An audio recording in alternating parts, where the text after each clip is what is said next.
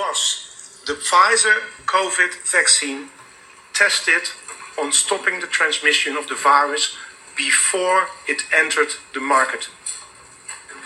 If not, please say it clearly. If yes, are you willing to share the data with this committee? And I really want a straight answer, yes or no, and I'm looking forward to it. Thank you very much. Um, regarding the question around, um, did we know about stopping humanisation before um, it's entered the market? No. Uh, these, um, you know, we had to really move at the speed of science to really understand what is taking place in the market. And from that point of view, we had to do everything at risk. Bueno, buenos días, buenas tardes o buenas noches. Esto es un día más en Caimanes por el Mundo. Eh, acabamos de mostrar un vídeo que la verdad ha salido esta semana. Es en en el Europarlamento, en la Eurocámara, donde es, creo que es un político holandés de la derecha. Les, es un comité por el COVID y cómo han sido tratados los fondos para, para comprar las vacunas. Y le pregunta básicamente si, si de alguna manera han testeado los, la transmisión del, del COVID una vez que estás vacunado sea, porque lo que nos vendieron es si estás vacunado no puedes transmitirlo o tienes muchas menos probabilidades de transmitirlo. Por eso la gente no tenías que vacunarte por ti, sino por los demás.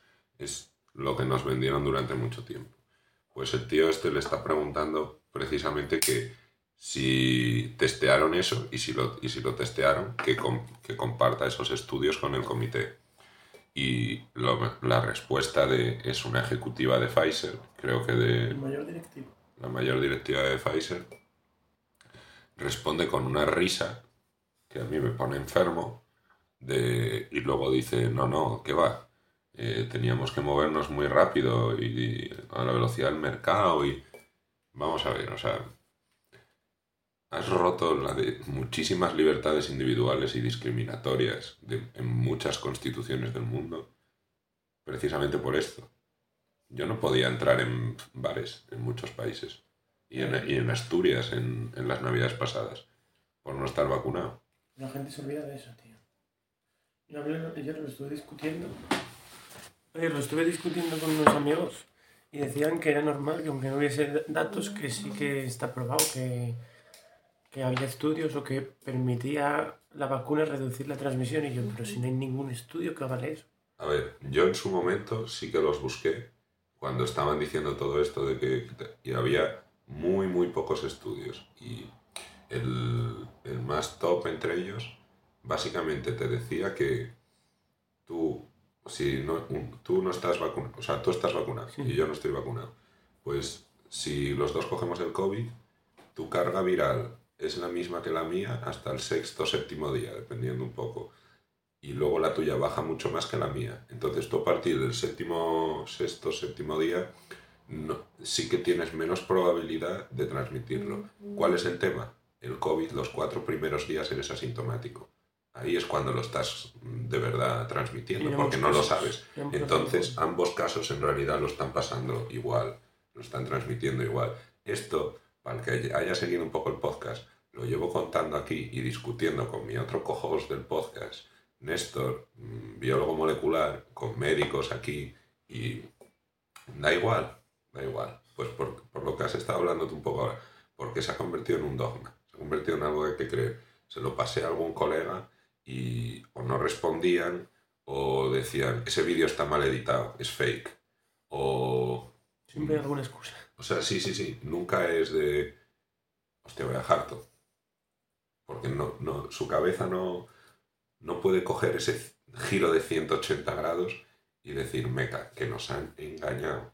Nos han engañado. Nos estaban diciendo sin ningún tipo de prueba esta mierda para que se vacunase todo el mundo. Ya, pero no es únicamente ya la vacuna, es lo que nos... Cuando el también vamos, el aislamiento que tuvimos en casa encerrados, la gente al principio lo veía mal y llegó un momento en que la gente empezaba a asumirlo como algo normal. Al final te hace meterte en la cabeza algo que si no estás interesado en buscar más, algo más, puedes pensar por qué está pasando esto. Pero es que tú piensas las, con- las consecuencias legales de esto. Pero O sea, es que no va a haber ninguna al final. Ya, pero las que Debería, haber. haberlas. Sí, sí, por supuesto. Djokovic puede demandar al ATP o a los países que sean por la de Dios de... O sea, pues no que Alcaraz es el primero porque Djokovic no ha podido ir al US No. Open ni al Australia Open ni a hostias. Eh, Lo que le provocaría no únicamente en cuanto a torneos y a títulos que podía haber conseguido. Patrocinadores, ¿cuántos también. patrocinadores perdería? No tengo ni idea, pero vamos, no creo que mucha gente ya se quisiera asociar a él. Mm. Yo sigo sin poder entrar en Estados Unidos si no estás vacunado. Bueno, y, si no tienes el booster, creo que tampoco. No, yo a ver, el booster yo tengo las dos vacunas iniciales. Por pero eso, pero ahora ya no. Yo no voy a meterme más. Pues no puedes ir a Estados Unidos. Bueno, mientras no me ir. Mientras no venga a Estados Unidos aquí, ¿eh? que es otro de los riesgos. No, pero bueno, ahora, por ejemplo, con lo de la guerra en Ucrania, el paper que, se, que está mm, circulando por la red acerca del think tank americano que quiere que proponía que hacer para desligar un poco de Europa de Rusia, Mm. en realidad ellos también lo que intentan es mandar a muchas empresas europeas pues, de vuelta a Estados Unidos o a invertir en Estados Unidos. No, bueno, por lo que decía el paper, más que nada lo que querían es reventar la economía Claro. alemana y francesa. Pero también quieren conseguir, no sé si está en este paper, la A idea ver, de- explícalo, explica el paper. Pone- antes de decir las conclusiones del paper, vamos a explicar qué es ese paper. el- Qué bueno paper. bueno, Es un documento de una agencia de inteligencia Hmm. de estas privadas que subcontratan muchos gobiernos. Y bueno, ¿de qué va? No, pues comentan un poco la situación, un poco el poder, el auge que está teniendo Europa con la alianza que tienen con Rusia. Y entonces lo que dice un poco Estados Unidos es que pueden hacer para evitar el auge de Alemania y de lo que es Europa en general. Y entonces, pues ya que Europa se basa principalmente en el poder industrial que tiene Alemania, lo que deciden hacer es enfrentar tanto Alemania como Rusia. ¿Por qué? Pues por, la, por Ucrania. Ucrania es un poco la que, el, la- el centro de la cuestión. Y entonces lo que, lo que pretenden es desmoronar un poco la economía europea para ellos también, aparte de algo económico, también para evitar que tengan luego posibles, que Europa o Alemania tengan posibilidad de incluso competir medianamente contra ellos.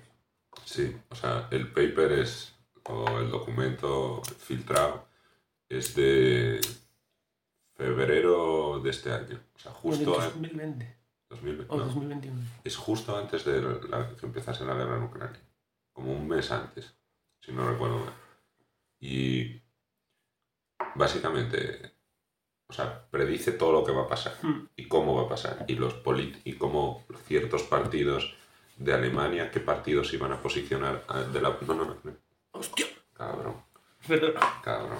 Me quedaba un poco de café ahí. No me di cuenta. Eh, hijo de puta. Pues básicamente que ah, ponen que Estados Unidos está entrando en una recesión de la hostia y que si consigue que Europa, o sea, reventar la economía europea, sobre todo particularmente Alemania y Francia, pues que eh, conseguirá tener muchísimas más exportaciones, porque si, si de repente los BMWs te cuestan el doble, pues no, probablemente compres un Ford o otra puta marca, ¿sabes? Si revientas a la competencia, todo, todo lo que exporta Estados Unidos tiene mucho más, es más, mucho más competitivo. Y va un poco por ahí, y lo, bueno, igual puedo dejar el link de- en la descripción para que lo quiera leer. Da bastante miedillo, ¿eh? porque te pones a pensar y dices, "Nah, lo tienen todo calculadísimo ya. O sea, parece que está siendo todo un cúmulo de, de cosas súper locas y aleatorias, pero en realidad lo tienen bastante controlado.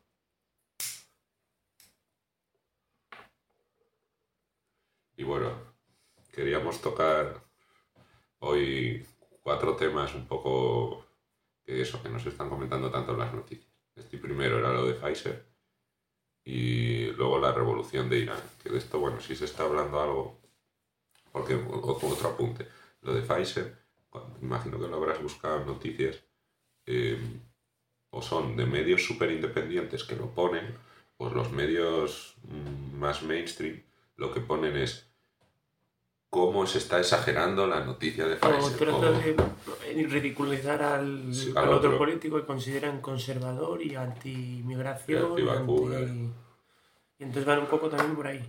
Sí, sí, eh, muchos era de... La mayoría de estos artículos en televisión española o en algún otro lado era de cómo, cómo no desmitificar las vacunas. Las vacunas nunca quitan la transmisión. ¿Cómo que no? Hija de puta. Muchísimas vacunas que evitan la transmisión. De hecho, por eso se daba por hecho que está tan bien, joder.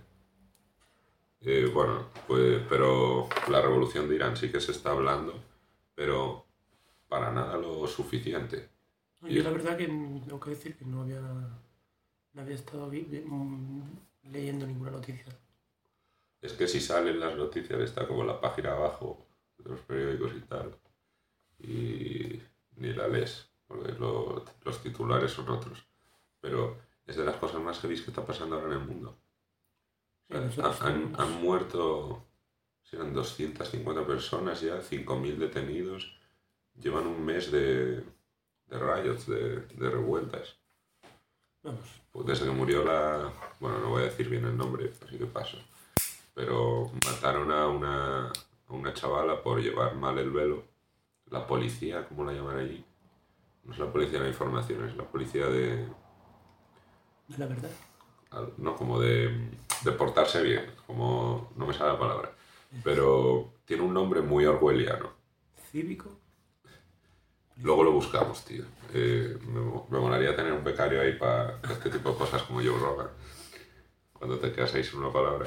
Pero básicamente que se está montando la de Dios, encima una- un movimiento ultra feminista que, coño, con todo el bombo que se le da al feminismo en Occidente, deberían a, a- a- muchas cosas que comparado con esto son pijadas de bueno sin más mu- muchísimas muchísimas noticias así de, de feminismo radical que se ponen por aquí. Sin embargo las lo importante que todas estas mujeres que o sea la todo este movimiento empezó ya hace meses porque desde que y también un poco en Afganistán, porque en Afganistán llevan un año sin poder ir las mujeres al, al colegio y empezaron a manifestarse por, por poder tener una educación. Y también hay manifestaciones ahí en Afganistán de la policía abriendo fuego contra esas mujeres. ¿Tú Y- crees? Y, eso, y, luego como que también pasó, está pasando en Irán, pero en Irán se ha liado muchísimo más. Porque conoces un poco la historia de Irán.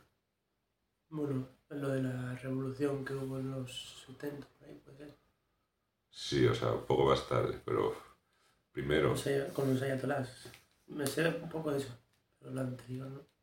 antes estaba el Shah, que era un dictador súper loco, puesto ahí por Estados Unidos e Inglaterra.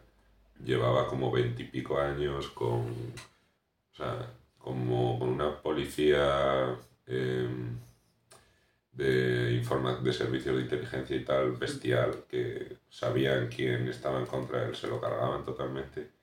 O sea, era, pero a la vez era muy próspero Irán. O sea, es un poco como Irak.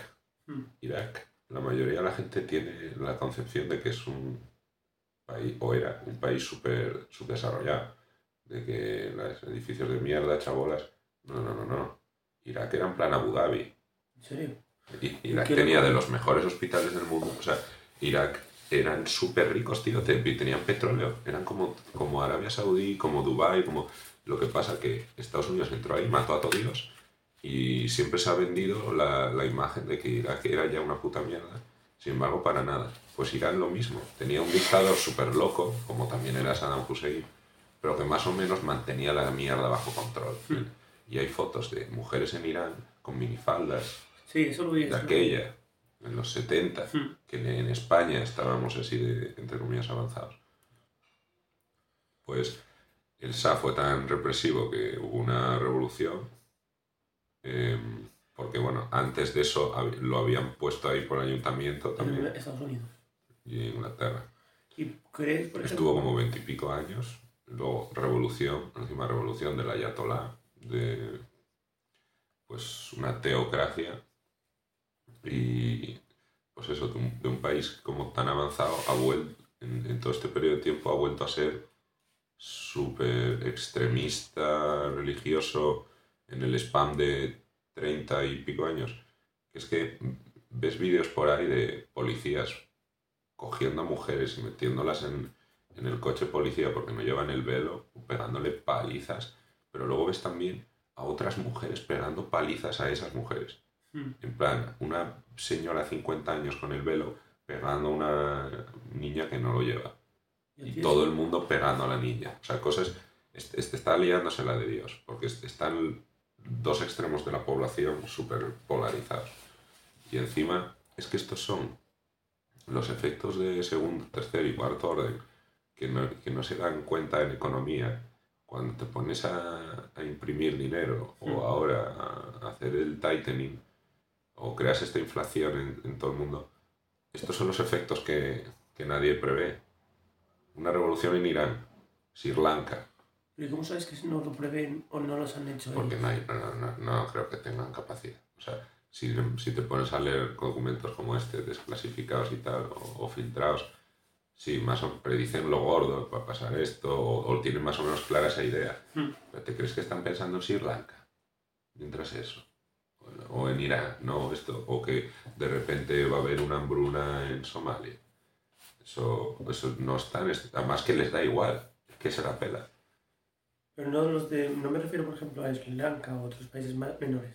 Pero Irak e Irán, que eran, si eran países tan potentes, quizá Estados Unidos también quisiese intervenir. Sí, pero cuando estás creando, o sea, creando esa inflación, te preocupa más la inflación que se va a crear en tu país, o en Europa, o en, en Irán. Aparte que es que no, no puedes, yo, yo creo, llegar a saberlo. A tanto, a tanto nivel. Es como lo del sistema caótico.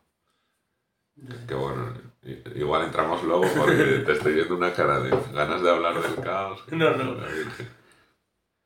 Sigue hablando de, de lo que pasa en Irán. Ayer se quemó una cárcel que es donde tenían en- encerrados a todos los reyes y... ¿Qué pasa? No, bueno, Jerez le está dando un ataque de risa, no sé muy bien por qué. No sé, tío. Murió gente ¿eh? quemándose en la cárcel esa. No sé por qué te hace tanta gracia. No sé, tío. sé. Y bueno, es- la noticia está un poco confusa porque no se sabe de dónde, quién lo ha hecho. O sea, el gobierno acusa a presidiarios. Venga, para un podcast o... La, la Virgen. A ver, pues qué parte está acusando al, al gobierno de hacerlo. Otras, el gobierno está acusando a los insurreccionistas. Pero lo que decían es que había sido un motín en la cárcel pero se escucharon disparos. Entonces, no se sabe muy bien quién, ya se sabrá en unos días y tal, pero de momento es eso, que hay un pitote montado en Irán del carajo. Y no, yo creo que se debería hablar bastante más, sobre todo siendo súper, una revolución súper a favor de los derechos humanos que no es la revolución de un golpe de Estado, de un golpe militar a otro golpe militar. Pero quizá no interesa mostrar eso en la televisión. Ya, pero no sé por qué, tío, porque Estados Unidos siempre le ha tenido ganas a Irán. Entonces que haya una revolución en Irán les viene de perlas. Entonces no sé por qué no le están dando el bombo que merece. Igual para no distraernos de Ucrania, que es lo importante, es lo único que se me puede ocurrir. Pero si no deberían estar hablando muchísimo más. Sobre todo porque están muriendo mujeres todos los días. A palos. Hay vídeos. No voy a ponerlos, pero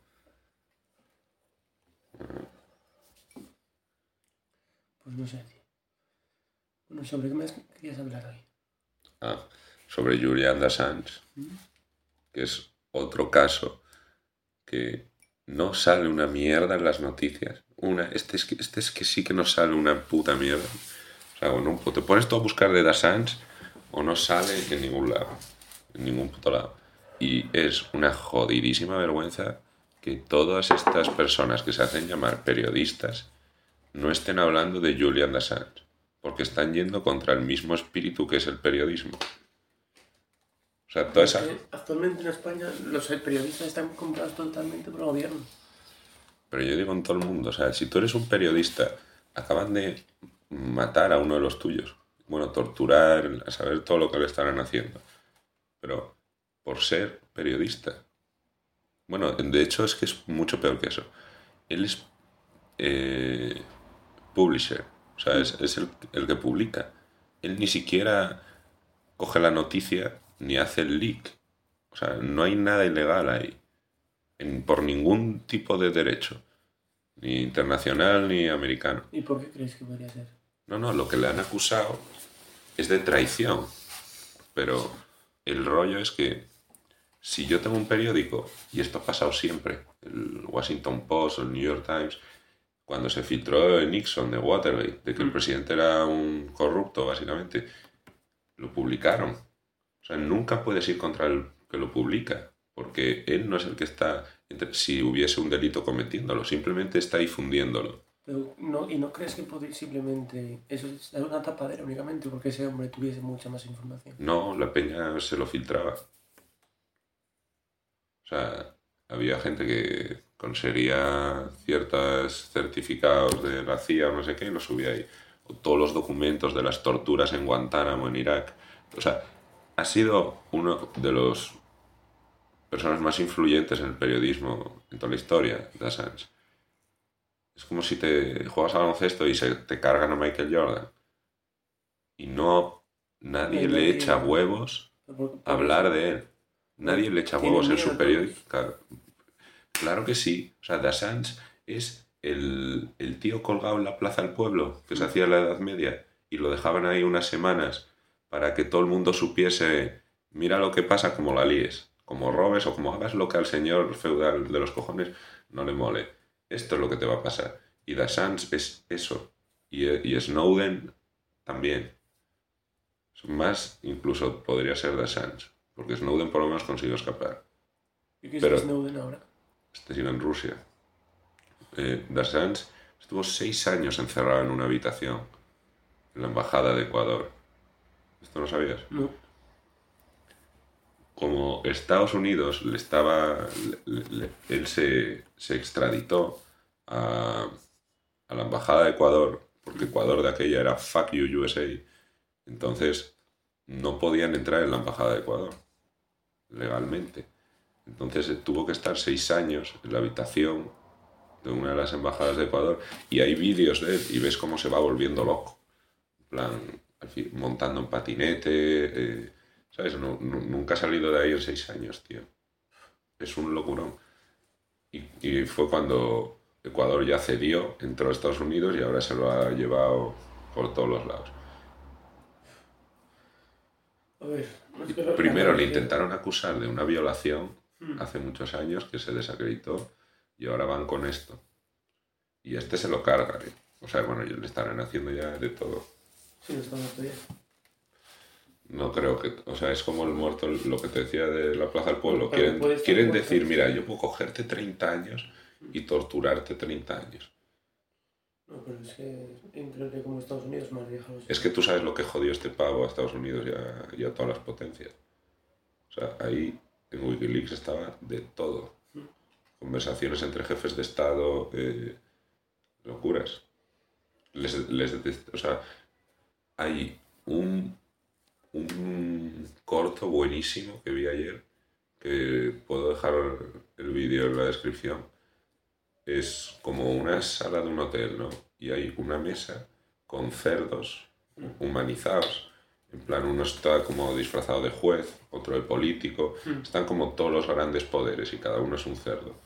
Y en la mesa hay comida y están todos comiendo. Y hay un tío con una máquina muy rara que coge cosas de la habitación, las mete en la máquina y de la máquina sale comida. Entonces va acabando, va acaba, acaba metiendo toda la habitación en la máquina para sacar comida y los cerdos no hacen más que comerla. Y comerla, comerla. Y, y debajo, en el suelo, hay como gatos, blancos y negros. Y están como siempre, a ver si cae alguna miga y se pueden comer eso. Y de repente un gato entra debajo de la, de la, de la mesa y ve que dentro todos los cerdos están atados con una cadena. Y, entre ellos. Y de repente el gato ve la cadena, la cadena ve al gato y está como viva y lo mata. Ese es Julian Assange. Ese, ese gato es Julian Assange. Porque luego se ve como ningún otro gato se ha dado cuenta y no pasa nada. O sea, la metáfora es, los cerdos es la gente en el poder, la comida son los recursos, los gatos es el pueblo y las cadenas es la corrupción y el mal, entre comillas, que les tiene a todo el poder atados entre ellos, obligándoles a seguir comiendo y comiendo y comiendo. Pues sería interesante que luego lo pusieses. Luego lo, lo puedo poner. Y mola mucho porque eh, empieza a acabarse la comida, ya no queda más habitación en- de la que alimentarse. Eso podría ser el- la naturaleza. Y entonces los cerdos empiezan a, a tener mucha más hambre, mucha más hambre. Y los gatos llevan sin comer la de Dios y están poniéndose un poco más violentos. Y de repente, como que todos los gatos se juntan y crean un tigre y el tigre empieza a matar a todos los cerdos. Y los mata y los come a todos. Y luego el tigre se duerme, el tío de la máquina espera que se duerma y lo mata, lo abre y saca gatitos. Y va a otra habitación. Y unos de los gatitos se convierten en cerdos y vuelven a poner una mesa y vuelven a comer. Y así acaba el, el corto. Es brutal. El, el tigre es cuando todos los gatos se ponen de acuerdo en algo, todas las, todas las personas se ponen de acuerdo en algo y hay una puta revolución. Y se cargan al poder. Y luego la revolución muere en sí misma, naciendo otra vez otra... O sea, es como la sociedad va avanzando. Es brutal, es de un... No sé si es polaco, tiene un Sí, apellido muy raro el, el del corto. Luego te lo pongo. Los- la animación no es muy buena, pero pero el concepto es brutal. Y a Sans, Sans es ese gato que de repente sin querer se da cuenta de que de todo lo que está haciendo el poder, todo lo malo que está haciendo el poder, y va a ir a contárselo al resto, pero se lo cargan. No es harto, tío. Es que historia. Me encantan tus aportaciones, ¿eh? Joder, vaya, vaya historia, chaval. Madre mía, pareces champion el otro día, ¿eh? No, está muy mal, está muy mala la cosa. ¿eh? ¿Qué tal Ucrania? Nah, estamos mal, estamos mal. Me da mucha pena, ¿verdad? Estamos mal. Es que ese podcast no sé ni subir, ni si subirlo, tío. Este está muy bien ese podcast, tío. La madre que os parió. Joder. Qué guapo como empezó con Champion y descojonante. Y el otro, lo otro que quería hablar, que no se, que no se comentó una mierda, es de Ghislaine Maxwell, Gillian Baswell. la mujer de Jeffrey Epstein. Ya, ya, ya. Cuéntanos un poco de ella. A ver, hay muchísima información sobre esta gente, pero, pero hay que buscarla. Y Jeffrey Epstein empezó como metiéndose en... O sea, fingió ser un profesor. O sea, mintió para entrar de profesor en una escuela de inversión o algo así. Mm. Luego mintió para entrar en un curro de, en bolsa de en Wall Street. Ahí se hizo coleguísima del jefazo, ascendió que flipas. Y luego se retiró. Y de repente empezó a tener donaciones de 150 millones de dólares de la gente más rica y poderosa de Wall Street y, de- y del mundo en general. Y era todo por la casa. No, o sea, era porque este Por él tenía una red de prostitución infantil, básicamente. Tenía una isla Eso. que nadie sabe cómo cojones la compró. Y a esa isla ha viajado la de Dios de Peña. Y en esa isla es donde las niñas y los niños los, los violaban.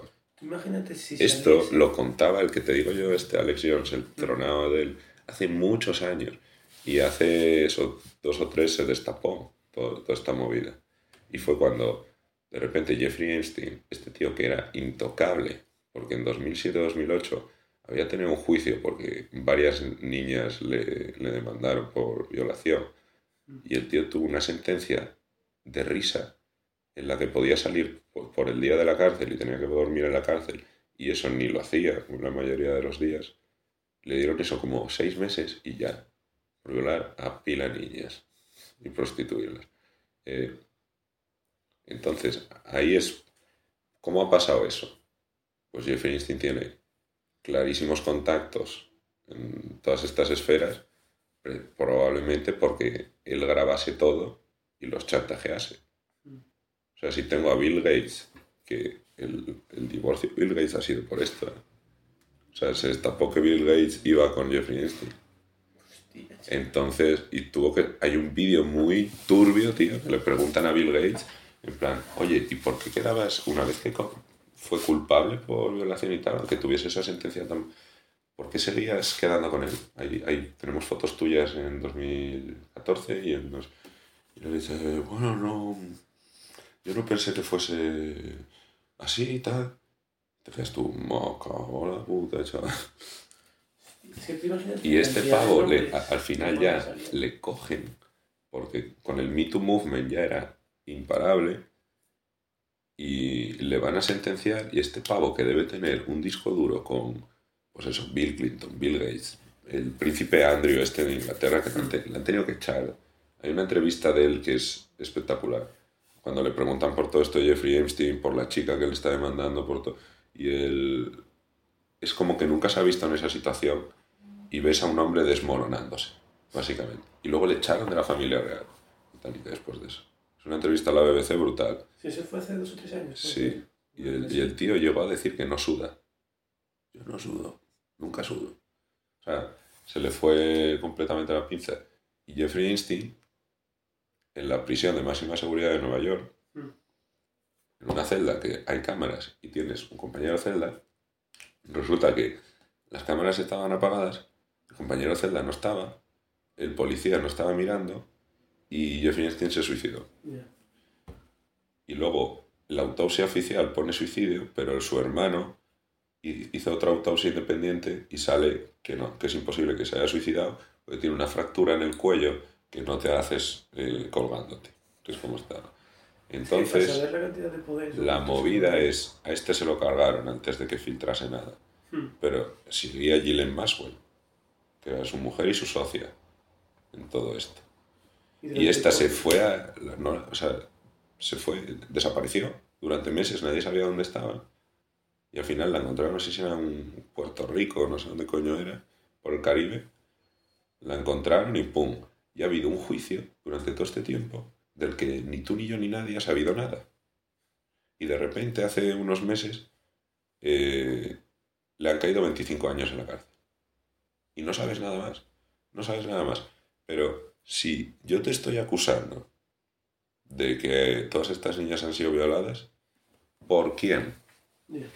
¿Por quién? O sea, yo no te puedo poner una denuncia sin saber quién coño lo ha hecho, ¿no? Porque entonces, ¿cómo puedo probar que eso ha pasado? Ya, pero no tenía pruebas. Entonces, si mostraba eso. Claro, claro, pero que ella, ella no las ha mostrado. Pero igual está a punto de mostrarlas.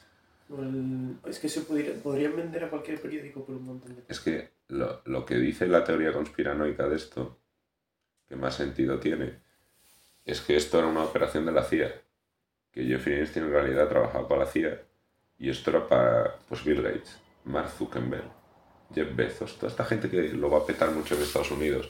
Y, siendo la CIA me gustaría tenerlos bajo mi control. Pues si tengo un vídeo de Bill Gates follándose a unas niñas ahí, pues te tengo. O sea, vas a hacer, vas a hacer lo que yo te diga. Y esto explicaría muchas de las cosas de cómo se libró tan fácil de la cárcel, de todos estos chanchullos que tenía, de cómo nunca salían las noticias, las cosas que hacía. ¿y cómo, por qué crees que la, el CN, la CIA. La CIA podía crear ese, ese monstruo, tío. Que esto es mítico en espionaje. O sea, hay muchas espías y espías que se dedican a follarse a políticos y cosas así para sacar información. O sea, niñas, tío. Bueno, ya hemos visto que es posible.